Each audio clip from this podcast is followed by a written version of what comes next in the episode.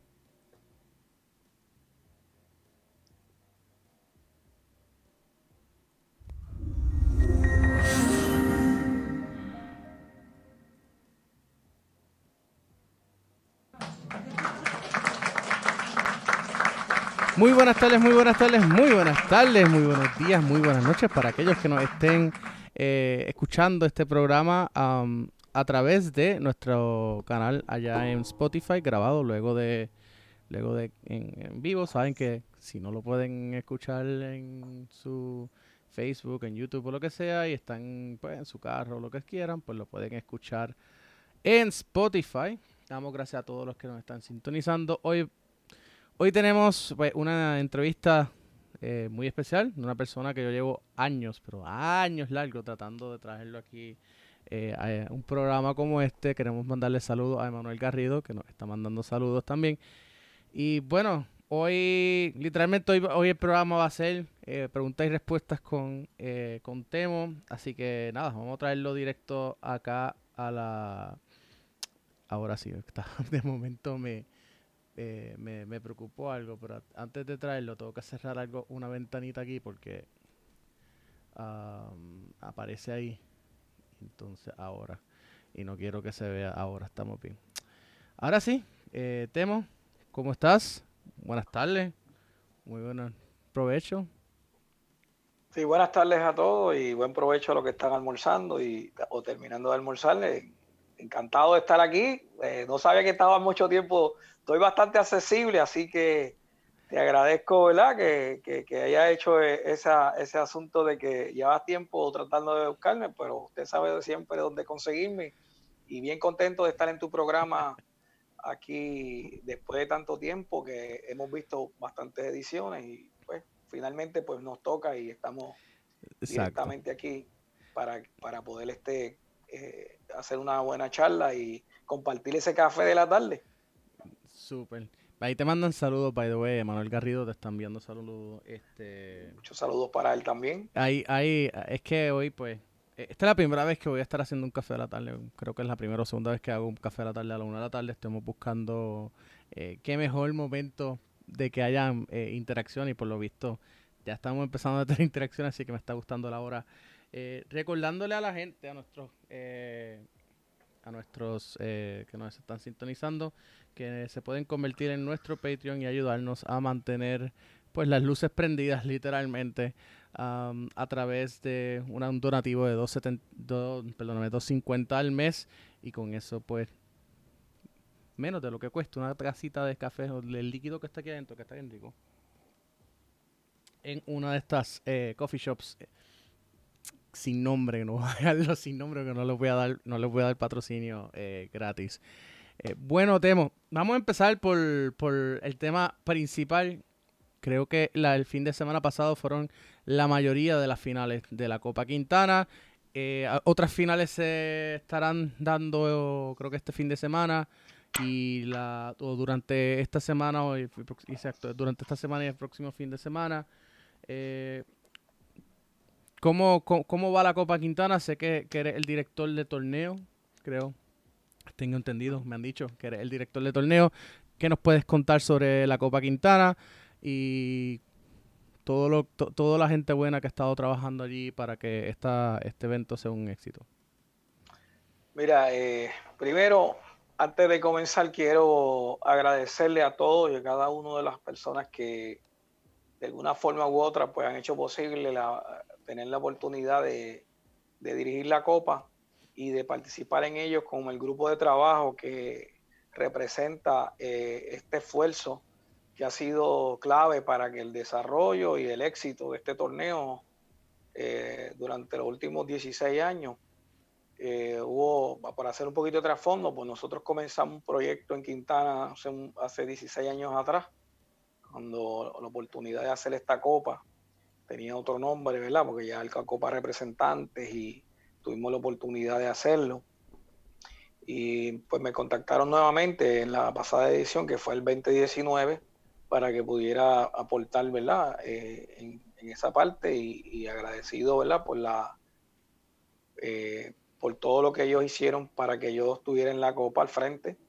Y ahora pues ha sido una copa súper mega extraordinaria por todos los sentidos. Eh, ha hecho regresar el fútbol realmente de Puerto Rico en todos de todos los, de los clubes y con el grupo de trabajo que se estableció, el comité organizador, comandado por Norman Morales, Pito Confley, Joaquín eh, Rodríguez, eh, Mirey Santa Rosa, eh, le dimos un eh, Gaby, obviamente, Santiago, que es el secretario y, que tiene las cosas a la mano, así como los grupos que se desarrollaron de las diferentes instancias, por decirlo así, de eh, Administración de Vivienda Pública, la compañía más, que fueron la, parte de enlazar la parte protocolar para que pudiéramos hacer la parte deportiva lo mejor posible. El grupo de árbitros que comandado por Félix Pica, en fin, fue un grupo de trabajo eh, que se unió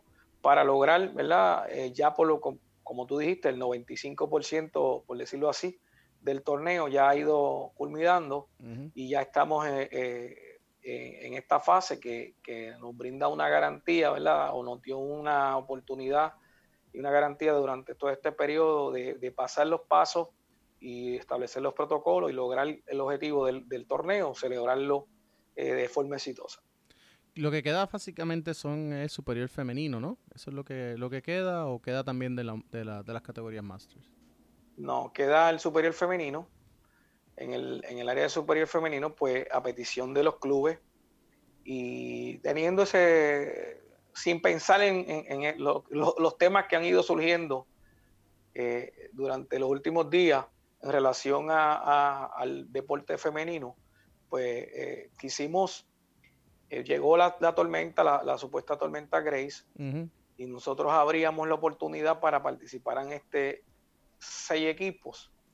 Eh, ¿verdad? Cuando nosotros, por lo menos en el caso mío, dirigía la Liga Nacional, seis equipos ya se ya representaba prácticamente una liga. Entonces quisimos no apiñar el torneo, por decirlo así, no, no ponerlo en unos espacios tan cortos para que las chicas eh, tuvieran más tiempo de recuperación y a la vez, pues, este, darle esa oportunidad, obviamente, para que los equipos que están de vuelta, como el equipo de Quintana y equipos de nuevas franquicias, como el equipo de Caparra, tuvieran espacio para hacerla aglutinar y caer en condición física, porque ya la transición que hizo Caparra venía de torneo de playa, para abrirla entonces a, un torneo regular de, de 11 más el acondicionamiento físico y todo lo que conlleva, eh, ¿verdad? Mantener un equipo para una etapa de pretemporada como el torneo de nosotros, pues quisimos extenderlo y, la verdad que hasta el día de hoy ha sido un éxito. Ayer tuvimos partido,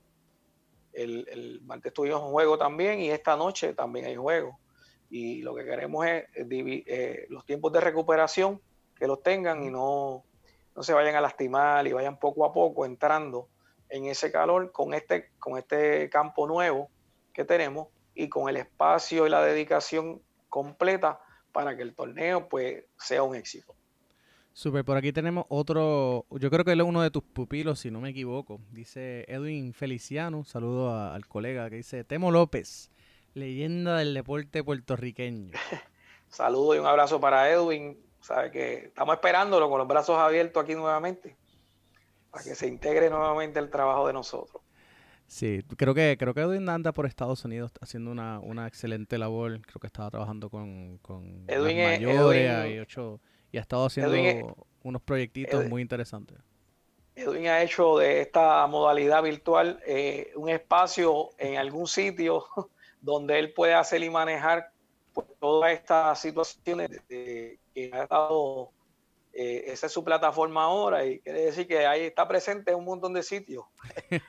es la ventaja que tiene. Sí, también. un abrazo para Edwin y para su familia. También ha participado con los amigos de, Minuto 90, así que le, deseo, lo, le, deseo lo, mejor a, Feliciano, de verdad que eh, yo creo que si es de una de las personas que empezaron más o menos a la misma vez que yo, él es de las personas de ese, de ese tiempo que todavía andan eh, por ahí activos.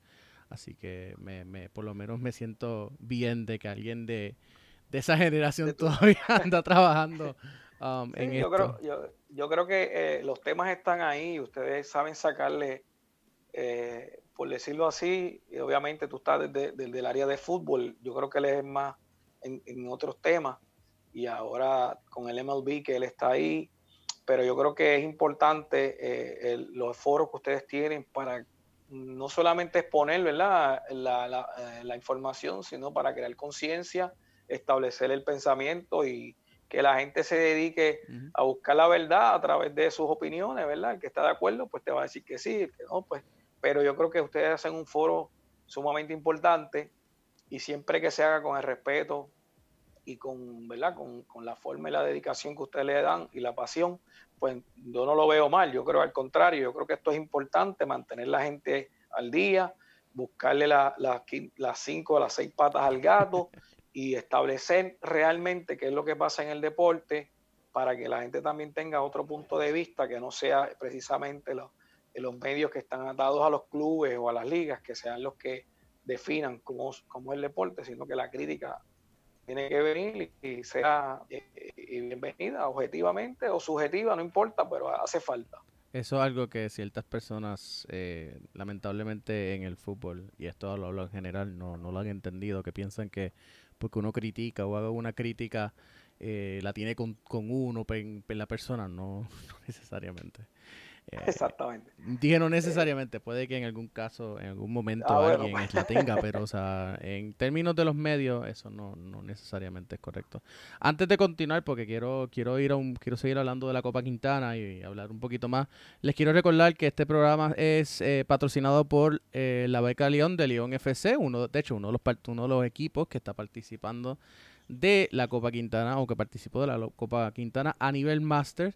Ellos eh, han estado ayudando económicamente con, con, becas a ciertos jugadores de, comunidades de escasos recursos para que tengan oportunidades de jugar en el exterior y pues se puedan desarrollar sea a nivel de universidad o sea a nivel de profesional como jugadores y personas de bien. Así que le queremos mandar un saludo también a Joaquín eh, presidente de Quintana y también presidente del León FNC. Eh, así que por eso traigo el primer patrocinador de aquí um, por este tema. Eh, bueno, Temo, vamos a hablar. ¿Quiénes son los campeones de la liga, de, la liga, de la Copa Quintana 2021? en las diferentes categorías, si, si las tienes por ahí. Sí, las tenemos, pero quería primero aprovechar la oportunidad para saludar a Joaquín y verle el esfuerzo que está haciendo con, con esto de las becas Lion y también agradecerle de parte de la gente que también está, eh, estamos impactando las comunidades. Yo también soy, trabajo con las comunidades y nos gusta impactarlas. Yo creo que tenemos una oportunidad y ingresar en, este tipo de, ¿verdad? de programas y de proyectos y a través de esta plataforma que usamos que no solamente es la tuya, sino la oportunidad de, de la Copa Quintana para exponer estos eh, jóvenes que tengan esa oportunidad, esa vitrina y que puedan este, salir de, ¿verdad? De, de, de ahí de ese fútbol y buscar nuevas alternativas. Yo creo que eso es eh, una labor eh, encomiable y genuina y yo creo que es importante que, que obviamente pues la labor que está haciendo Joaquín en ese sentido. Mira, este tengo que en términos del, del torneo, para, pasando al término del torneo, para regresar y retomar, nos ha sorprendido que sobrepasó la cantidad de equipos de la, de la última vez que estuvimos dirigiendo la Copa. En la última vez tuvimos menos categorías y no había pandemia. Eh, fue en el, eh, me parece que fue en el 2019, y tuvimos 70 y algo de equipos, y se transmitieron unos juegos y todo fue, fluyó bastante bien, pero se suspendieron mucho por el problema de la cancha. La cancha no aguantaba. Él, no aguantaba y meses de lluvia, agosto siempre llueve, eh, y entonces, pues, eh, tuvimos la, oportunidad de rehacerle las reprogramaciones, establecer este, ¿verdad? Eh, otras canchas sede en el pasado, pero esta vez, pues, fue todo lo contrario. Teníamos, teníamos la sede sólida y el, factor fue que vinieron demasiado de muchos equipos a tratar de pisar, como uno dice, ¿verdad? La nueva alfombra, la nueva casa, la nueva cancha de Quintana y, ahí pues eh, bien contento porque se llenó eh, en, días, se llenaron los espacios y mucha gente también se quedó fuera, no pudiendo participar porque ya no teníamos para nada y aprovechar que antes de decir ¿verdad? La, eh, la ayuda que nos brindaron tanto el padre Orengo de, de San Juan Bosco como este Oscar y Sergio León Sergio, Sergio Castro, también la ayuda que nos dio con Torrimal y, inclusive pues jugamos un partido por allá en Bayamón, gracias también a Alberto, eh, que pudimos entonces tener esas subsedes para que pudiéramos realizar el torneo bajo las condiciones que queríamos. Eh, y todos a la vez, obviamente una coordinación un poquito más fuerte, pero se hizo. Y de esa forma, pues pudimos lograr que tener la, esos 100 equipos que participaron aproximadamente, pues tuvieran la oportunidad de, llevarse sus partidos eh, y participar en el mínimo de partidos, que en este caso eran dos, y hubo torneos que se celebraron de diferentes formas. Por eso es que antes de pasar a, los a los campeones, me, me, gusta que, que, conozcan cómo fue que se realizó, porque hubo torneos de, de, grupos de cuatro, de cinco, de tres y en diferentes categorías que incluían desde la categoría U5 en varones hasta máster de 45 años y más. Sea, fue un torneo bastante completo donde tuvimos la oportunidad de tener las competencias en diferentes categorías y también a la vez en el femenino pues participamos en la categoría U17 femenina y la superior femenina, que es la que estamos terminando ahora, son las categorías femeninas. No sin antes decir, ¿verdad? Que las categorías de 5, inclusive este año pues dimos unas participaciones hasta 13 años, fueron categorías mixtas. Entonces estaban participando nenas y nenes en diferentes equipos, eh, en todas las categorías eh, de, de 13 años hacia abajo. Ese fue el, el desglose de prácticamente del, torneo. Ahí tuvimos la oportunidad en la categoría U5 y U7 cerrar de manera magistral con un festival que incluía las categorías, los partidos de las categorías 5. Eso fue, eh, teníamos cuatro canchas simultáneas, teníamos participantes de diferentes equipos como San Juan, Quintana, hicimos un segundo equipo de Juan César Cordero Dávila, Participamos también con el, equipo de eh, en la categoría 7, Spadi. También en la 5 estaba FC Dallas, eh, Spadi, FC Dallas, Puerto Rico, Puerto Rico Soccer Academy. Tuvimos eh, en esos equipos el propio Quintana. Eh, tuvimos en esos equipos las categorías de U5 y U7. Y terminamos con ese festival luego de varias semanas, dos, dos semanas, tres semanas, le dimos una semanita libre para que se recuperaran y regresaron al torneo con el, festival eh, infantil, por decirlo así, donde participaron entonces en las categorías U5 y U7 y terminamos con una premiación para todo. En eso, usted, eh, nosotros no divulgamos los resultados porque obviamente no era un tema, era un tema de, de educación eh, deportiva, educación recreativa, donde nosotros no, queremos, ¿verdad? Este, ganadores ni perdedores. Para nosotros en esas categorías, todos son ganadores. Yo creo que nosotros ganamos mucho más a través de esta experiencia que ha servido para que estos niños pues se inicien en el fútbol de una manera que les agrade. Si nosotros empezamos a ganar, tú perdiste, creo que el impacto va a ser más negativo que positivo. Y de esa forma, pues, este, cerramos con esos, esos fueron nuestros primeros campeones realmente eh, en la categoría U5 y U7, los equipos que ya te mencioné, y que eh, de una forma, pues, se llevaron su recuerdo de reinicio de, esta, de este torneo, de, la Copa y del fútbol en Puerto Rico. Ellos rompieron con, con todo. Creo que decir que para ellos poder participar, pues tuvieron que pasar por un protocolo eh, ¿verdad? De, como en la categoría de 11 años hacia abajo, pues no hay vacuna, pues tuvieron que hacerse las pruebas de manera semanal, un poquito fuerte, fue un poquito tedioso, los padres fueron de gran ayuda para que este torneo pues siguiera y se pudiera convertir en lo que fue y ese festival pues pudieran hacer las pruebas y terminar de la manera exitosa que, que hubo, este, cerrando con ese festival allí en Quintana. En la categoría 9, pues tuvimos un torneo un poquito más amplio. Yo creo que viendo los equipos, eh, la manera que se estaban eh, iniciando ya en la, propia competencia, nos dio eh, mucha esperanza, porque hemos visto que el fútbol ha crecido bastante y, tuvimos la oportunidad de ver unos juegos de forma competitiva ¿eh? como, como, grandes, como por decirlo así, pero en la categoría U9.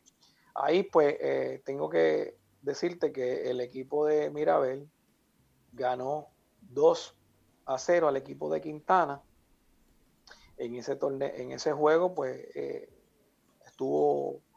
eh, interacciones claramente, como te dije, de, manera competitiva, unos gestos tácticos y técnicos de los, de los jóvenes de los niños que, propician un, buen augurio, ¿verdad? Porque eh, vemos que de manera efectiva hacían las cosas y las hacían normal, o sea, no era como que se metían presión y que había eh, robotizado, sino eran unos gestos técnicos que eran normales y naturales y se vio muy, muy buen fútbol y estamos hablando de la categoría U9.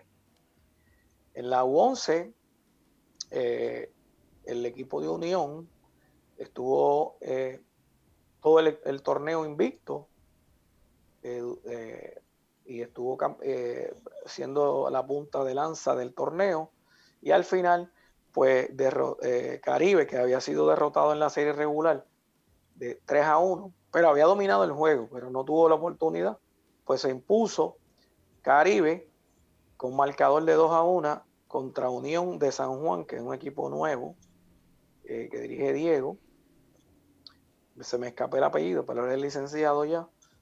Eh, así que, provenían algunos de, la, de, la, de, las filas de San Juan y, de los Atléticos. Así que él monta ese equipo y tuvo eh, la victoria eh, Caribe 2 a 1. Caribe, Caribe de Ponce.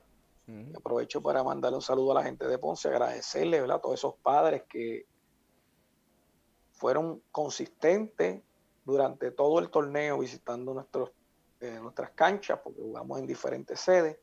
Fueron puntuales, estuvieron allí y se llevaron ese campeonato. Esa es la realidad y así que yo les felicito a Caribe SC o Soccer, eh, ¿verdad? Y, a nuestro amigo Facundo, ¿verdad? Por, el tremendo esfuerzo que hizo con, ese grupo y por la gran demostración deportiva también. Eh, tenemos ahí este, la, la 9 y la 11 que se celebraron el día sábado, 4 de septiembre, y el día 5, pues comenzó, ya las semifinales se, eh, se, estaban dando simultáneamente en diferentes sedes y allí mismo en Quintana para las categorías 13, 15, 17.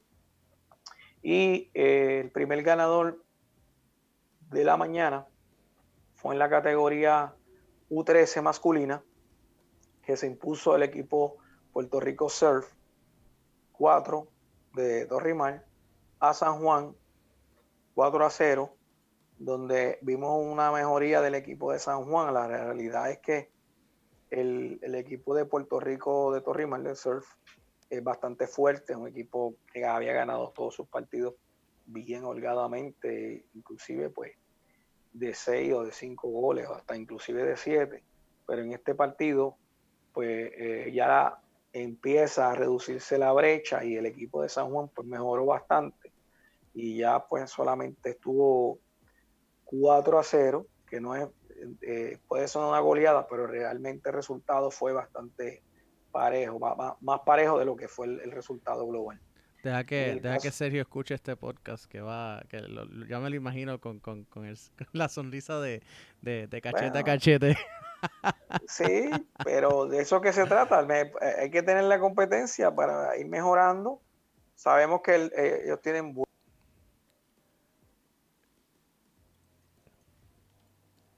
Eh, creo que estamos. No sé por qué, pero dejé de, escucharte. Ahora, ¿me escuchas? Ahora sí, ahora sí. Ok, pues que estábamos recibiendo eh, mucha información telefónica. Ya Sergio me está llamando. Así que le un saludo también a Germán Luari, que ha hecho tremenda labor con esos grupos. Y a Papito Encarnación con el equipo de San Juan. Y luego, pues vino en la categoría 15, tuvimos la final que ganó eh, Mirabelli también a Surf. Así que ya en este caso, ya no era que ganó Surf, ahora perdió de 2 a 0. Tremendo juego. Eh, el equipo de Mirabelli se impuso. Venía de haberle ganado al fuerte equipo de Quintana, que es de esa categoría es bastante competida. Y, la, y vino Quintana había perdido el partido 1 a 0, de modo que tuvimos la oportunidad de ver en un back-to-back de, sábado a domingo un equipo que ganar los dos partidos y dos partidos fuertísimos. así que ganó nuevamente Mirabelli 2 a 0 al surf de Torrimar.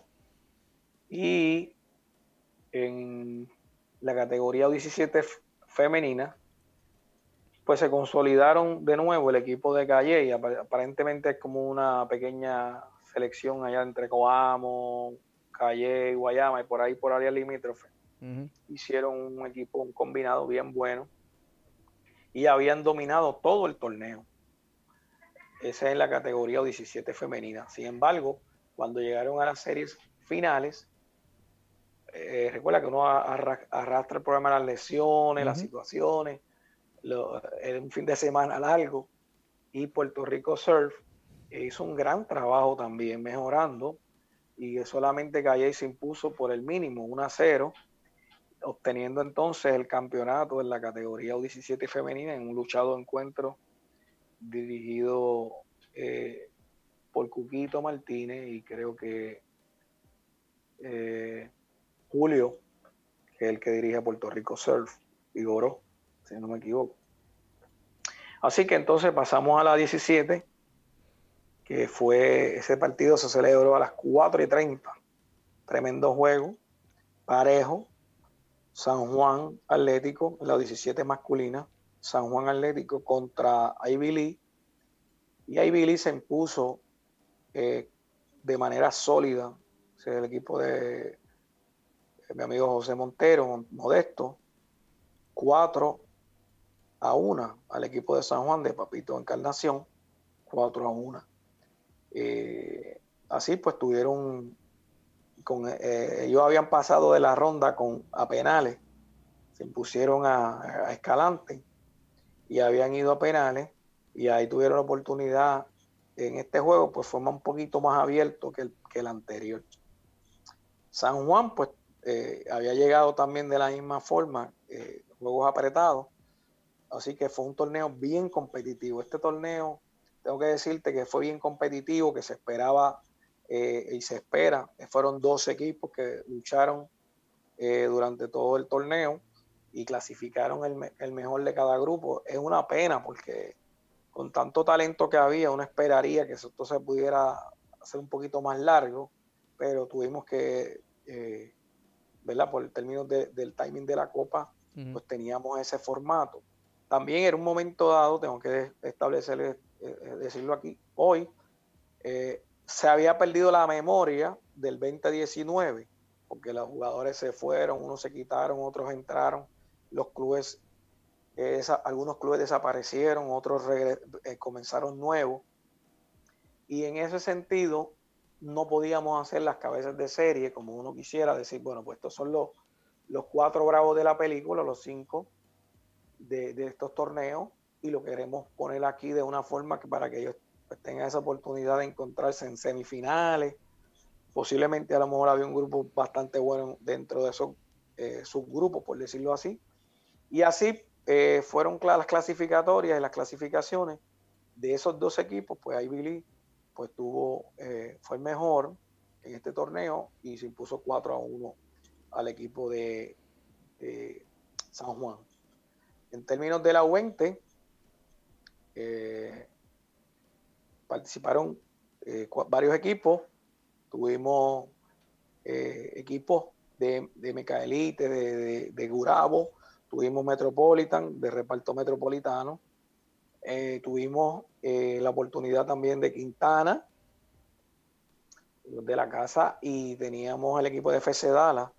Y fue un torneo bien que fue de menos a más. Y así mismo fue el equipo de Mecaelite eh, Metropolitan había llegado de, forma, de manera invicta a la final y el equipo de MK Elite fue de menos a más y en el, último juego le ganó 1 a 0 eh, al equipo de Metropolitan. En ese caso, el equipo dirigido por Mikey y por Beca Ramos se impuso temprano en el juego 1 a 0 y Metropolitan, el del equipo de Silvetti, pues no tuvo esa reacción que se esperaba, fue bastante parejo. Eh, y el equipo de Elite supo manejar el resultado y le dio el resultado esperado y se mantuvo desde temprano en el juego con ese resultado parcial y así terminaron y finalizaron. Este grupo es bien importante decir y destacar que hay muchos jugadores que participan directamente en la Liga Atlética Interuniversitaria y otros con miras a que ellos puedan participar. Así que estuvimos allí observando, hay unos cuantos jóvenes que estuvimos allí y estábamos viéndolo en, los diferentes clubes, participando y viendo la, la, ¿verdad? las opciones y las oportunidades que puedan tener y el desempeño de ellos para que ellos eh, quizás eh, viéndolo en situaciones de juego, acuérdate que esta es la primera oportunidad, ese es el escenario, esa es la vitrina que teníamos ya que no había nada más y, obviamente pues eh, lo hicieron bastante bien. Eh, en esa no hubo tanto problema de lesión ni situaciones, sino que el torneo también ofrece la oportunidad de hacer reentry y cuando pues eh, se cargan los equipos, las piernas de los muchachos, se le da la oportunidad para salir. Así que es un buen preparatorio para cualquier evento y sobre todo en esa categoría que es bastante fuerte, se corre mucho más que en, otros torneos y en otras categorías como la superior o la máster. Pues yo creo que fue un torneo tope. O sea, y estuvo bien, bien dirigido por los compañeros y yo creo que eh, eh, ellos cocharon bastante bien el juego y bien con toda la táctica necesaria pudieron imponerse MK Elite. Eh, también tenemos la, la final de Master, eh, no, la final de la Superior, que todo el mundo todavía está hablando de eso por ahí. Mira, aquí hay que ver, no sé qué tú piensas, ¿verdad? Pero eh, en esto del nuevo fútbol, el, nuevo orden del fútbol, no sé si te parece que, hay un orden o no sé cuál es la situación del fútbol. Eh, no, no, tampoco quiero hacer un análisis eh, con, cinco o seis palabras no podemos hacer un análisis profundo ni un estudio, no, no lo tenemos. Pero quizás eh, había una necesidad, una necesidad de que grupos eh, se formaran del asunto de la participación. antes se hablaba del fútbol silvestre, yo te digo que hay mucha necesidad en términos de lo que son los espacios para desarrollar el deporte de fútbol. Y, esto era una situación que estamos viendo mucho en, diferentes sitios donde la gente se reúne a, hacer juegos por su cuenta y a participar directamente en, eh, como una, un asunto subcultural más que un asunto competitivo, ¿no? Entonces, pues teníamos la oportunidad de ver este grupo, grupos como Roosevelt, que, que, uno pasa por Roosevelt lunes, martes, miércoles, jueves y ve eh, lo que llamamos una, un grupo de, de participantes. De, empiezan, empiezan 10 y terminan como 40 o 50 en el mismo campo y, este, comienza a generar esto una oportunidad de participación en, el caso de Roosevelt y de el caso también de el otro grupo que se llama Guerrilla FC, pues tenemos equipos eh, de jugadores que realmente quieren participar, quieren jugar, pero a veces no tienen los medios, y me refiero a la infraestructura de los clubes. No, no, no las consiguen y yo creo que pues tuvimos una oportunidad porque el, fútbol que se, está, se estaba haciendo y prácticamente que los muchachos fluyen de equipos en equipos es porque ellos como subculturalmente lo mantienen y ellos van a los diferentes sitios, hoy queremos jugar con, con este equipo y van a ese equipo y hacen tremendo equipo, tremenda demostración van después, se cansaron de ahí, y eso lo hemos visto muchas veces, se van a otro club y hacen el mismo grupo y vuelven y ganan. Eso pasó un momento dado. Puedo hacer mi memoria, si no me falla, el caso de Sevilla, Cagua, la transición de, la Liga Nacional a la otra liga. No era Sevilla Cagua, era Criollo de Cagua. O sea, eh, sí, Criollo de Cagua que, que, ganó la Liga Nacional, luego se fue a la Puerto Rico Soccer League y estuvo ganando tres años, cuatro años en campeonato tras campeonato tras campeonato y era, básicamente la... Pues, pues el montaje de la, de, la, selección nacional en aquel momento. Exactamente. Pues, y luego regresaron a Cagua, a lo que me refiero. Cuando se acabó Sevilla, volvieron a Cagua y volvieron y ganaron. Exacto. Fueron de Sevilla, pues, Sevilla Junco y luego a Criollo. Exactamente. Pues eh, ahí, ahí es que voy. Y entonces, pues, ahí vemos que hay un tema que es subcultural, no es deportivo. ¿Ves?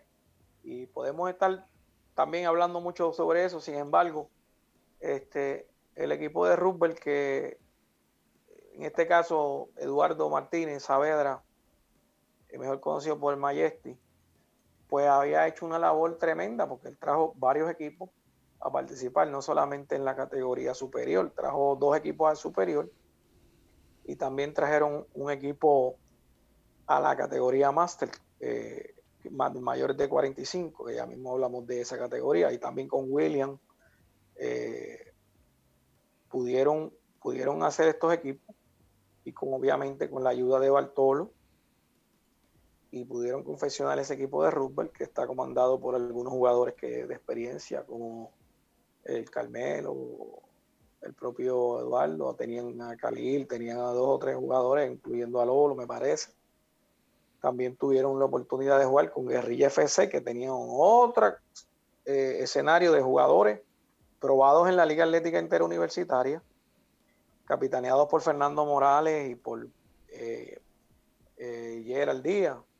Así que tuvieron la oportunidad de aglutinar jugadores de un nivel que eh, bueno, buenísimo, y que ellas, ellos precisamente, si no se daban las condiciones sobre este torneo no hubiesen podido participar porque no son jugadores que le pertenecen a X equipo, sino eh, los nombres están ahí, que uno es Rubber, que ya explicamos la parte de Rubber, y la otra parte de Guerrilla, que aglutinaron un montón de jugadores, inclusive eh, era una, vamos a decir que una preselección de la Liga Atlética Interuniversitaria que habían finalizado.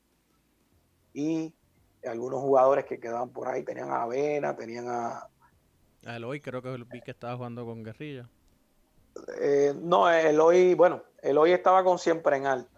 Ah, Siempre en Alta, exacto. Siempre en Alta, que fue otro de los equipos que surge de esa forma natural y normal y se aglutinan. Tuvieron bastante bien de forma invicta y luego pues tuvieron una derrota que les costó la clasificación porque fue holgada y se definió por por goal average y ellos se quedaron en el camino, porque yo creo que hicieron una buena demostración, siempre en alta. Eh, de la, del amigo Jorge, Jorge Lara Cuente, eh, estuvo ahí, eh, pero yo creo que fue importante que cada uno de esos equipos, porque tuvimos 11 equipos, ya esto pasó por encima de las ligas hace tiempo, que eran 11 equipos, yo solamente recuerdo un torneo de 17 equipos que, si no te falla la memoria, ¿verdad? En el 2011 hicimos un torneo de 18 equipos de la Liga, de la Liga Superior superior para iniciar eh, las divisiones de la primera y la segunda división en Puerto Rico con la Liga Nacional y con todos esos comisionados que, tuvimos y el arbitraje, tuvimos 17 equipos. Fuera de eso, yo no he visto una cosa así. Hasta ahora que tuvimos 11. Aquí te iba a dar el, dato, el dato como historiador. Eh, aunque no llegaron a 18, pero la, creo que el torneo 2016 de la Puerto Rico Soccer League tuvo 15, 16, 16 15, 16 equipos. Así que estuvieron, estuvieron ahí cerca. Sí, qué bueno. Pues de eso que estamos hablando, la oportunidad que surgen, porque en la medida que nosotros hoy necesitamos cantidad, cantidad. Mañana, aunque no vamos a descuidar ese punto, vamos a necesitar calidad. Y hoy pues necesitamos que esos equipos, esos jóvenes que jueguen, que jueguen. 11 eh, equipos, 11 oportunidades para esos 22 jugadores. Y si los multiplicamos, pues sabemos cuántos jugadores estarían participando. Obviamente yo creo que eso es sumamente importante para darle paso a que eh, tengamos no solamente deportistas, sino eh, tengamos un mejor país, que lo que también están buscando a través del deporte, que estén entretenidos, que trabajen con el ocio, con la recreación. Y si no pueden ser campeones, pues pero están tratando, están compitiendo y están haciendo sano eh, eh, eh cosas sanas. Temo, por aquí tenemos otro, otro de tus pupilos, Javier Sabat, dice, estamos aquí, acción, el papá de los papás. Javi, imagínate. Javi, tremendo. Otro saludo para Javi. Javi, Javi, yo le he tratado de meter en esto del fútbol, tengo que decir. Y, y lo tengo enfiebrado. Y así que hacemos muchas cosas, especialmente cuando vino el tema de futbología con él y, me encanta, ¿verdad? Su programa y, es un gran colega y gran ser humano y espera, le deseamos también lo mejor. Son de los, el grupo, ¿verdad? De, de, Edwin, del grupo de, de todos los muchachos ahí en la emisora. Les mandamos un saludo y un abrazo. Yo no sé si tú sabes, pero Javi, Javier Sabat pasó por los micrófonos de, de Fútbol Borico en un tiempo. Él fue narrador, narrador de fútbol para Fútbol Borico, así que muy bien, oye, es tremendo. Y, ahora, ahora para conseguirlo para narrar, hay que. Sí, hay que... Él tiene, el, tiene el libro lleno. Tiene, la, tiene, el itinerario hasta, hasta home, de verdad. Sí, pero qué bueno. Uno de los, eh, uno de los mejores narradores que tenemos deportivos en Puerto Rico. Eh, Javier claro, así que hay que, dar un saludito allí. Y voy a aprovechar y voy a, y voy a ir a, este comercial, decirle a la gente que estamos en la eh, en la temporada de huracanes, el momento más, más difícil, más pico, eh, llamen a tormenteras.com, el 787-752-9911, uno de nuestros patrocinadores acá de los, de los Patreons de Fútbol Boricua. Y aquí estamos apoyando siempre las pymes, así que si quieren... quieren apoyarnos a nosotros y, quieren promocionarse, pues ya saben, solo ahí abajo es cuestión de enviarle un correo electrónico admin Vamos a seguir por acá, eh, Temo, porque quiero, vamos a terminar con, la, con la categoría Master, porque si yo sé, yo sé que si no hablo de la Master, si no hablamos de la Master, en este video me van a escribir mil y un mensajes de que por qué dejamos a los viejos afuera, de que si los viejos también juegan, así que... Eh, así que vamos a hablar de los Masters antes de que me meta en problemas. yo, yo estoy bien contento con los Masters, de verdad que sí. Eh, mira, esto es otro, otra experiencia también con la categoría Master, porque tuvimos la oportunidad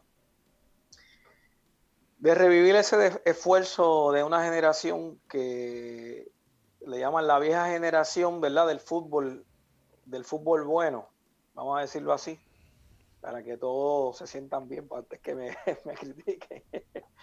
y eh, me refiero a que es un fútbol natural normal que surgió en diferentes sitios y que tenía un trasfondo histórico ya que tú eres ¿verdad? historiador, y este grupo de, los clubes tradicionales del fútbol de los 80, de los 70, quizá a principios de los 90, que estaban los grupos de Don Bosco, Nacional, la era dorada Guayama, Yabucoa, Maunabo, ¿ok? Eh, obviamente Roosevelt, eh, antes tuvo Cruz Azul, pero se fusionó con Roosevelt. Y ese, esos grupos que quedaban por ahí, esos jugadores que yo siempre, yo tengo mucha forma de criticarlos a ellos, pero eh, en este sentido les felicito porque tuvieron la valentía de, de, regresar, de volver a la cancha sin miedo, sin ningún problema. Y la plataforma que usamos fue la Copa Quintana. Y tenemos que saber. Que la Copa Quintana pues tiene la Copa del Lechón, en lo que llaman ellos la Copa del Lechón, que se juega más o menos la tercera semana de, diciembre. Y ahí pues participan, todos estos grupos participan ahí. Eh, pero ya de una manera más recreativa. En este caso, pues tuvimos que, eh, lo, hicimos de la manera deportiva, incluyó ocho equipos, que jamás pensé que íbamos a llegar a ocho, empezamos con cuatro, se siguieron uniendo, hasta el final pues llegaron a ocho y participaron ocho equipos del torneo. Y ya se convirtió en un torneo bien sólido, con dos equipos de cuatro, o sea que con todos contra todos, y una participación tremenda. Estuvo, eh, estuvo el Lion, estuvo Guayama, que es el fuerte equipo de Guayama, estuvo ahí participando. Estuvo el equipo de UPRM, Déjame decirle que es Unidos por Puerto Rico, porque la gente me pregunta, pero no, ellos practicaban en la UPI, pero es Unidos por Puerto Rico, ¿ok? O sea, que es UPR, M, Master, ¿ok? Entonces también estuvo el equipo de Nacional. Déjame, déjame hacerte una, una o pedirte una aclaración. Eh, Unidos por Puerto Rico, como los que fueron de allí, de Unidos por Puerto Rico, luego de. Parece un telemaratón, ¿verdad? Eh, e, esa misma gente, estamos hablando de otras cosas que no tienen nada que ver con, eso. La real, pues mira, ya habíamos hablado de la subcultura y estos, pues, subculturalmente están unidos por Puerto Rico, porque hay gente de, de, de Haití, hay gente de, ¿verdad? mexicanos, hay suramericanos, hay españoles y ellos eh, colombianos y se unieron eh, a través de la universidad que le ofreció un espacio para que ellos pudieran practicar. Y, esa es la forma, pero no tiene que ver nada con los, me gustaría, pero no tiene que ver nada con los damnificados ni, ni, ni los telemaratones, es simplemente este, es lo que los une a ellos realmente, que es el fútbol.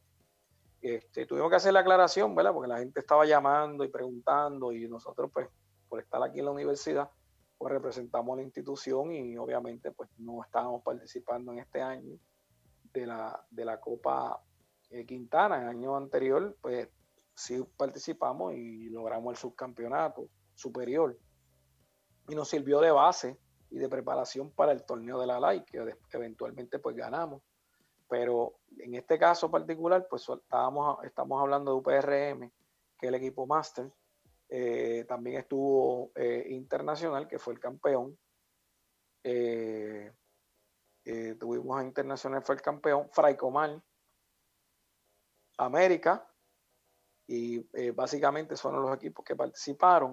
No sé si dejé algunos, pero lo importante es que ellos participaron en el torneo eh, hubo un cruce, ya los primeros dos de cada grupo se cruzaban entre sí, donde el equipo de UPRM eh, se enfrentó, pues llegaron primero en el grupo, eliminaron a Guayama, el fuerte equipo de Guayama, y Lion pues llegó segundo, y se enfrentaron entonces, en este caso, UPRM, que había llegado a primer lugar, se enfrentó a Nacional.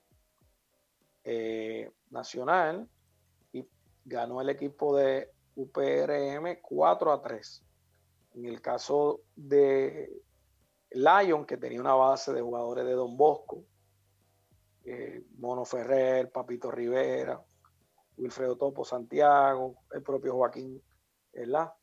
Pues eh, este grupo perdió vía eh, goleada, me parece 6-2, 6-3, contra el equipo de Internacional. El equipo de Internacional, dirigido por Jorge Cordero, fue un equipo que estuvo bien eh, consistente durante todo el torneo. El equipo fue bien fuerte. Eh, también te añadieron jugadores como Javier Cuarta, Víctor Flores, David Mariani, el Puma Rivera, que son jugadores de la época que, les, que habíamos mencionado y que son jugadores que todavía pues eh, trabajan duro en la, en la cancha. lo mismo pasa con el Nacional, porque tenía mucho Arriaga, Ricky Ocasio, Rogelio Ocasio, con UPRM, que en este caso, pues Alejandro Coté, Jaime López, los hermanos Santa María, en fin, tuvieron eh, en Guayama, que siempre ha sido Guayama, que estaba con Chavito, incluyendo Chavito Quiles. Todos estos jugadores son de, eh, jugaron alto nivel competitivo, todos los que mencioné, y que jugaron en las selecciones nacionales y todavía pues eh, están reverdeciendo sus laureles en, ese sentido y querían participar en el torneo y se le, esa oportunidad fue vital de show para revivirlo. Eh, todavía tienen que estar adoloridos algunos, pero lo importante es que rompieron con eso y que participaron al final, mm, eh, la final bien esperada entre Internacional con UPRM se eliminó Lion, se eliminó Nacional, eh, de la forma que ya habíamos explicado, y estos dos equipos se enfrentaron, lo que dieron fue un espectáculo. La verdad es que fue tremendo partido, eh, se mantuvo en eh, empate, luego se fue Internacional al frente, y faltando pocos minutos se volvió a empatar y se convirtió en un, un juego de alto, para, nuestro gusto, ver personas que juegan eh, fútbol con la calidad que ellos eh, empezaron bajito en calidad, pero terminaron con entusiasmo y mejor calidad, obviamente ofreciendo un buen espectáculo, a pesar de que eran más lentos los movimientos, pero se notaba la calidad futbolística y se notó eh, el respeto por los compañeros, no hubo ninguna mala intención y ellos pues el equipo de internacional se impuso vía penales y parece que tenía un portero que revivió, yo creo que yo jugué con él en el 86, yo creo en la selección, imagínate. Yo, te iba a decir, yo, te iba a decir, eh, eh, estás teniendo mucho cuidado porque tú eras de esa generación. no, y, déjame decirte una cosa, no, eh, te lo digo sin que me quedara por dentro, jugaron muy bien espectaculares. Y también tengo que decirte que Joey Berlingeri fue el más valioso porque parecía como si hubiese salido de ese mismo año de, la selección porque se montó en una máquina del tiempo una máquina del tiempo y brincó para el 2020 y creo que déjame decirte que fue clave en, el, en la victoria porque paró dos penales un juego que se fue a penales paró dos penales y internacional pues se pudo alzar con la copa. Eh, y creo, dentro de todo, pues bien satisfecho con ese torneo.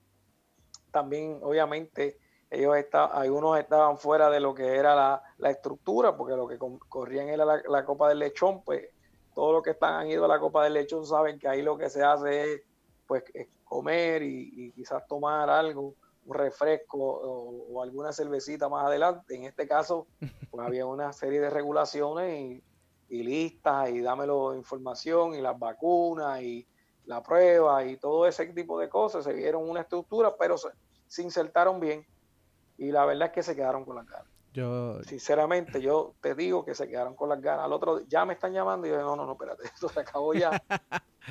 Pero ya ellos se quedaron con las ganas de continuar. Yo, yo, yo escribí, por si acaso no lo sabe, pero yo sé que usted lo sabe y mucha gente lo sabe, pero para los, que, los que nos estén sintonizando, que no lo sepan.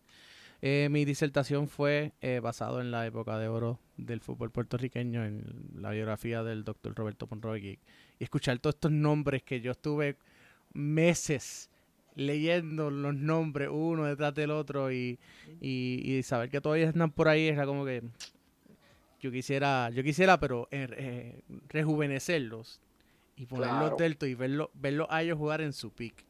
Porque cuando pues, ver yo, yo creo que ver esos partidos en su pick hubiese sido excelente y, lamentablemente pues no existe pietaje de ese tiempo. Eh, los que existen no los he visto. Digamos que si no lo he visto pues no existen porque los busqué y los busqué y no aparece. So, eh, es una pena que de verdad que no, no podamos disfrutar de esa de esa eh, de esa hemeroteca, que haya existido una hemeroteca donde se haya guardado todo eso, eso esos pietajes porque hubiese sido eh, no sé, me hubiese, me hubiese, gustado poder ver eh, a estas personas, a estos jugadores en su peak, eh, en su momento cumbre, como parte simplemente de, de poder entender más el fútbol en aquel momento. Porque una cosa es, leerlo en un periódico, ¿no? y leer estos nombres y que metió 3, 4 goles en un partido, que a veces también hay que tener cuidado porque se, se inflaban eh, los números. Y esto es cierto. los números se inflaban y entonces para colmo de colmo eh, eh, la persona que trabajaba medios de la federación en aquel momento, este vicepresidente también de la federación, pues él no, no, no, cotejaba que estuviesen correctos los números, así que hay que, hay que siempre tenerle un poquito de, duda a veces de, los resultados de aquel momento, pero ciertamente eran partidazos que se daban, particularmente los partidos entre Quintana y Guayama. Uf. Aquí me fui en un viaje. sí. No, daba, gusto. La verdad es que eran bien estilos bien diferentes. Super estilos bien diferentes porque tenía, tenía un Quintana que venía bien técnico y tenía un Guayama que te jugaba contraataque. Entonces, si yo que tuve que enfrentar a esos equipos, pues había que hacer unos ajustes. O sea, uno era que, que, ibas a correr y, eh, detrás de ellos, ¿verdad? Tratar de quitar pelota por los pies. Y otro era que tenías que salir para el doctor con dolor de cabeza, con pelotazos. sí, pero tengo fotos, casi todas son aéreas cuando vamos en Guayama. Amén de que el terreno era malísimo. Y bueno, ahora con la tecnología sería, qué pena que no tuviéramos en ese momento unos campos como el de Quintana, que, ¿verdad? que, nos ofrecen esas oportunidades. Tuvimos un torneo en Valdrich y no se pudo con, ¿verdad? concretar ahí completo. Tuvimos que mudarnos porque las dimensiones eran pequeñas, hubo lesiones y hubo mucho, especialmente Guayama, estaba sufriendo mucho en una cancha de grama artificial. Eh, nosotros tuvimos la oportunidad de jugar y, ganar partidos en, esa cancha de eh, ahí en la Merced, ahí en Valdrich, en la cancha de hockey actualmente, que eso se realizó para los Juegos Panamericanos, y de, ahí yo creo que no, si lo han tocado dos veces mucho, pero ahí se jugó fútbol superior, así que tuvimos que comprar todos calzados diferentes, fue otra dinámica. Pero mejoró el fútbol en términos del toque. Creo que ahí era que nació Roosevelt, ¿no? En Valdrich. La cancha sí, pero no, pero eh, mucho antes que estuviera la grama. Mucho antes que estuviera la grama artificial, eh, ahí, se, ahí nació Roosevelt. Esto que estamos viendo, la versión de ahora, que es la Merced, fue cuando vino la mudanza para los Juegos Panamericanos del 79, donde pusieron el campo de hockey sobre césped y entonces le cedieron el espacio de la Merced, que, que era un, todavía un monte en aquel momento y lo han, y lo han habilitado muy bien. Y lo habilitaron para entonces poder eh, recibir ahí el equipo de Roosevelt. Eh, estamos hablando del tiempo de, Lito Gotay, de Bartolo Cintrón, su jugador, Arturito Vega y otra serie de, de, muchachos creo que, estaban ahí. Creo que Joey, Joey, Joey Serralta jugó para, para Roosevelt, si no me equivoco. Sí, pero Joey todavía en esa época era juvenil. Sí. Eh, yo jugaba en la selección juvenil en aquel momento y después entonces fue que hicieron y habilitaron la cuando se habilitó la Merced ya pues yo salía a estudiar a Estados Unidos exacto eh, y ahí pues estaba no sé si fue que se fue directo para Estados Unidos, porque él también se fue a prueba a jugar, a, estuvo a prueba en España, pero luego se fue para Estados Unidos. So, en algún momento en ese en ese transcurso fue que él salió y se y estuvo allá, exacto. Sí, pero jugaba en Rumble, seguro que sí, y jugó creo que en la edición, la última edición que yo lo me parece que fue en contra, por ahí, por, por esos mismos años que estábamos hablando, el 86, por ahí, 87, si no me equivoco, fue las últimas ediciones que él estuvo en, Roosevelt como tal, en el, grupo de Roosevelt, que era, un, era la selección de Puerto Rico. La mitad era de Roosevelt, la otra mitad era de Guayama, y algunos como yo que me colaba ahí de Nacional y tres o cuatro de Quintana, pero la mayoría de los jugadores, la base, eran de, del equipo de Roosevelt. Y, de, Guayama. Tenías a los hermanos Rey, tenías a, Raúl Pérez, tenías a... Ya, de Raúl Pérez a Luis García Pelati, el mismo Joey, Ferdinand eh, Rivera, que eh, Canito Rey. Sí, los hermanos Rey, esos fueron los primeros que te lo mencioné, que Canito, Canito y Joey pues se, se peleaban lo que era el goleador de, las elecciones y de y de y del equipo también. Y estaba también Cobre Viña que jugaba eh, como defensa en Guayama. Cobre en, Guayama, exactamente. Y jugó de la Interamericana también, que yo creo que todavía me queda un golpe que me dio en una de las series finales. Cobre Viña, si me ¿verdad? Un abrazo para Cobre. Antes, antes, de, antes de seguir hablando de un poquito de historia, porque quiero, quiero, quiero cerrar con un tema eh, de historia y, de actualidad. Eh, les quiero recordar que también eh, este programa es patrocinado por el Soccer Elite Showcase. Ya la semana que viene comienza este, esta, esta actividad. Eh, si tienen aspiraciones de jugar profesional, eh, tienen la oportunidad de que los vean. Uno busca talentos internacionales de diferentes lugares. Al principio de, este video lanzamos el, anuncio donde está donde salen todos los logos de todos los equipos que van a estar. Así que si lo quieren ver, simplemente espera que se acabe, este, se acabe el video y vuelve para atrás y lo ves. Eh, o puedes ir en Facebook y, en Instagram también está disponible, lo pueden ver y están todos. Entre algunos Toronto, Cruz Azul, si no me equivoco era Cruz Azul, uno que está allí. Sé que está el, el, Tlaxcala y algunos eh, otros eh, equipos de, Sudamérica y de México. También quiero aprovechar y decir que Gobeo Refrigeration es uno de nuestros patrocinadores. si están buscando cualquier tipo de ayuda de ayuda en términos de limpiar su, su, su, consola de aire. Ahora que el COVID, hay que, más ahora con COVID hay que estar limpiando esas consolas de aire eh, para que estén limpias y no se esté propagando el virus. Eh, llamen a Gover Refrigeration. Está la información en abajo en la, descripción, eh, tanto en Facebook como en YouTube. Así que nada, ahora sí, vamos, ya, ya, ya. ya terminé con todas mis responsabilidades comerciales, porque de ahí es que pues se mantienen las luces prendidas de aquí del estudio. Una, eh, una, última pregunta en términos de la Copa Quintana. ¿Cuántas Copas Quintana se han disputado en la, historia que se sepa? Entiendo que esta es la número 15 o 16, o si no me equivoco. Pero la digo, estamos hablando de una forma consistente. Mm puede ser que en el pasado, porque recuerda que el, Club Quintana se desarrolla desde 1969.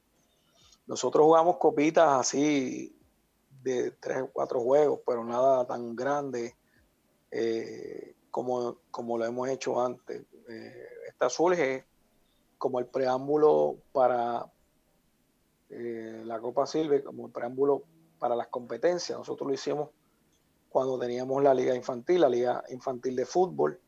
Después hicimos la liga metropolitana, que ahí era que nosotros pues, prácticamente abríamos con, esta, con este torneo y ahí era que todo comenzaba. Después era más fácil porque ya tenía los equipos formados. está calentando. Eh, sí, hasta la gente estaba calentando y servían para llenar las papeles, inscripciones. Entonces, ese fue el, el propósito de este torneo y además eh, tenemos posición de Quintana, porque Quintana, al igual que Selle, al igual que Calimano, al igual que áreas como Don Bosco, eh, hay mucha gente, mucha fanaticada directamente del deporte y hay mucho respeto por lo que se hace, por, por las viejas generaciones. Y es un momento también donde se ofrece la oportunidad para que regresen, compartan con su gente. A veces hasta en cierto modo problemático, ¿no? Controlar que tanta gente venga a pasar un rato y quieran estar contigo.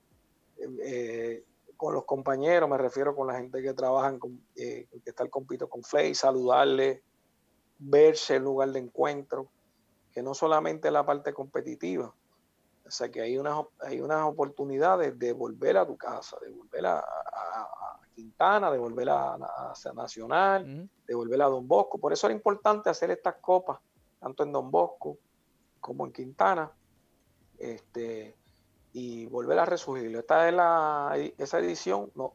Lo que pasa es que te digo la 15-16 porque como rompimos el, el año pasado no hubo copa. No hubo copa en el 2020. No hubo copa y, y, hasta el día de hoy, eh, gracias a Dios, esta se pudo celebrar, pero no hubo copa. Y, en esta, pues tuvimos, o sea, retomamos el, deporte. O sea, que la última, creo que fue la edición 15, si no me equivoco, esta es la 16. Pero por ahí anda el número de lo que es esta nueva versión. Las anteriores, pues eran torneitos pequeños que se daban como unos trofeos pequeños. Pero no algo, no algo, no algo, un torneo organizado como Copa, perfecto. No, con esta eh, infraestructura y con esta organización, eh, esta es la número 15, 16, como te dije. Ok, va, yo sé que te, la, vas a hacer una pregunta, ya esto es un tema sobre LAI. Vamos, te quiero hacer una, unas preguntas sobre la LAI. Eh, estamos trabajando un, reportaje completo sobre esto, pero ya tengo una información, gracias a la compañera Kimberly Bautista, de que técnicamente no va a haber torneo masculino de fútbol, pero sí se está trabajando para hacer una copa o algo así en, creo que en, en, por, parte de la UPR de Mayagüez o con el municipio de Mayagüez. ¿Nos puedes dar algún tipo de detalle? ¿Qué es lo que está pasando con la LAI? Yo sé que la LAI es una de las instituciones que más se ha afectado con lo del COVID. Y bueno, qué, qué bueno tener a alguien que, que, que, que nos pueda hablar y pueda informarnos mejor.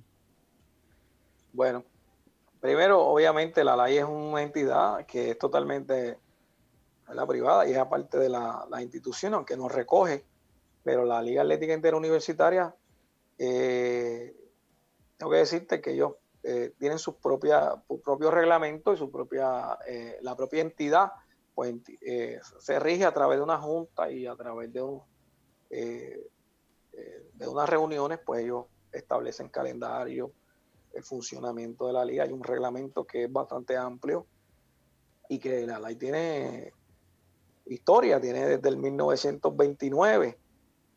Eh, imagínate si hay historia ahí. Sin embargo, te tengo que decir, por lo menos a nivel de universidad, pues lo que se está planteando y diciendo es que sí, en efecto, se va a hacer algún tipo de actividad.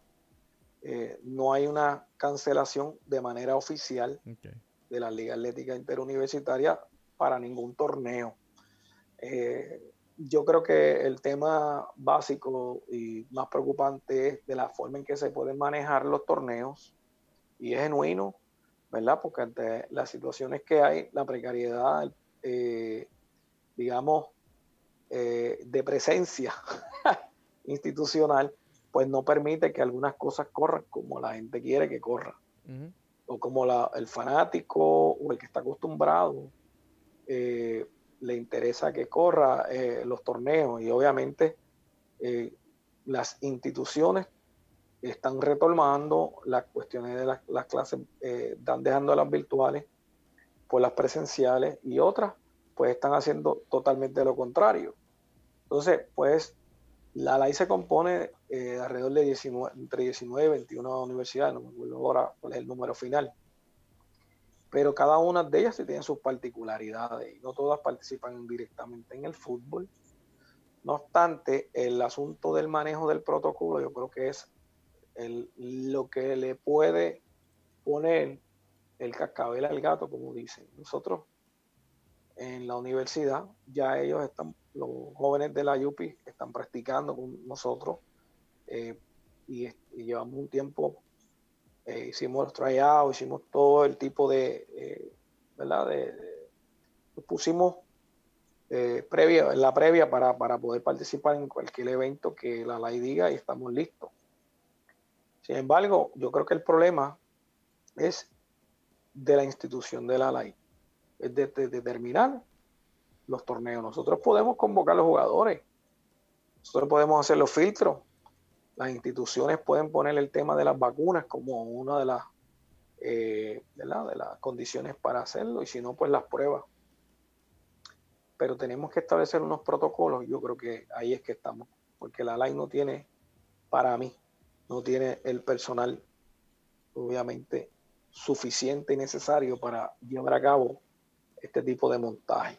Nosotros lo hicimos en Quintana, sé ya cómo se hace, porque lo hice allá, ¿verdad? No porque seamos unos ultra mega expertos, sino que eh, buscar el filtro y la manera de que entren a la cancha, yo creo que es una cuestión también de mucha voluntad de parte de, de, todo el personal, no solamente el personal eh, de nuestra institución, sino el personal de, la LAI, que es el que dicta, ¿verdad?, cuál es la competencia, porque nosotros podríamos hacer competencias, claro que sí, y podríamos tener dentro de nuestra universidad nuestra propia competencia, y me refiero a la Universidad de Puerto Rico, recinto Río Piedra, pero eh, ¿qué validez puede tener eso? ¿Qué va, ¿Para qué vamos a jugar un torneo si no hay una validez en la Liga Atlética Interuniversitaria? Podríamos enseñar el camino a través de estos torneos y que la LAI, pues entonces entiende que, eh, ¿verdad? Eh, a través de la forma que se hace el protocolo, pudiese invalidar o avalar los torneos para que comience inmediatamente. Yo sé que tenemos una fecha para octubre, eh, que es la que se ha puesto como preliminar y no quiero sonar, ¿verdad? No quiero adelantar ni anticipar nada. Sí te tengo que decir que principios de octubre, perdóname, es una buena fecha que está sonando mucho y que entiendo que va a ser la fecha que va a ser el, comienzo de los torneos y de todas las eh, toda la actividad universitaria. de toda la actividad, discúlpame. Tranquilo, llevamos aquí ya casi una hora eh, hablando, no, no, me sorprende, me, me, sorprendería si no te hubiese dado con, Así mismo es, llevamos una hora. sí, te voy, ya, este café es el más largo, ya yo creo que ya, ya yo pasé el postre, el café, ya mismo viene la cena. Bueno, eh, eh, bueno, Temo, te doy las gracias por estar aquí con nosotros hoy en el Café de la Tarde. sé que tienes otras responsabilidades, pero no quería, no quería dejar pasar eh, el momento o la oportunidad de poder hacer la pregunta sobre la live, particularmente porque eres técnico en la UPR de, de Río Piedra y pues queríamos saber eh, la, posición, por lo menos de parte tuya, en términos de ese, de ese pues, del, dilema o del, o del asunto que se está um, debatiendo por parte de las autoridades eh, universitarias. Y obviamente, pues gracias por, por, ayudarnos a darle el resumen completo sobre los campeones de la, de, la, de la Copa Quintana y esperamos eh, poder volver a contar contigo por estos micrófonos en algún otro momento y que nada, sabes que los micrófonos de, de, Fútbol Boricua y el Café de la Tarde siempre están abiertos para ti cuando si, si quieras hacer algún anuncio, quiera expresar algo, quitarte algo del, del sistema, pues están, están disponibles. Primero agradecerte, tú sabes que nosotros también tenemos nuestro foro, pero el foro más importante es en la cancha y ahí es donde yo pues trato de hacerlo y por eso es que, ¿verdad? En términos de lo que es la, la universidad, eh, obviamente estamos ansiosos quizás de, regresar, pero queremos hacerlo de una forma ordenada y queremos hacerlo con todos los protocolos, porque lo más importante en este momento es eh, nosotros garantizar la salud y el bienestar de nuestros estudiantes atletas. Y yo creo que, pues, yo creo que eh, esa es la clave. No, no hay que correr más allá de eso. y nosotros ahora mismo nosotros somos los campeones, no, hay esa situación de que, mira, hay que salir a defender el campeonato, no, hay que salir a defender el campeonato cuando sea necesario, bajo las, medidas que se pongan y sobre todo garantizarle a cada uno de los atletas que su salud y seguridad, que es lo más importante, porque ningún campeonato, ninguna medalla de, de, las que tenemos por ahí de oro o las que... Déjame ver si tengo alguna por aquí para... de estas medallas nos va a devolver a nadie. La realidad es que es difícil.